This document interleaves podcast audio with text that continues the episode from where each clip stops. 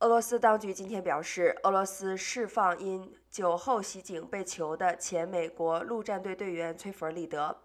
交换因贩毒被囚禁在美国的前俄罗斯货机驾驶雅克申科。这起美俄换囚的时机正值莫斯科和华府因俄罗斯入侵乌克兰战争而紧张不断升高之际。美国总统拜登今天发表声明说，致力争取让遭关押在俄罗斯的美国前陆战队员获释，交换美国境内一名俄罗斯籍囚犯的谈判过程需要做出艰难的决定。美国前陆战队员利德因酒后袭警，2020年7月被俄罗斯法院判处九年徒刑，遭关押至今。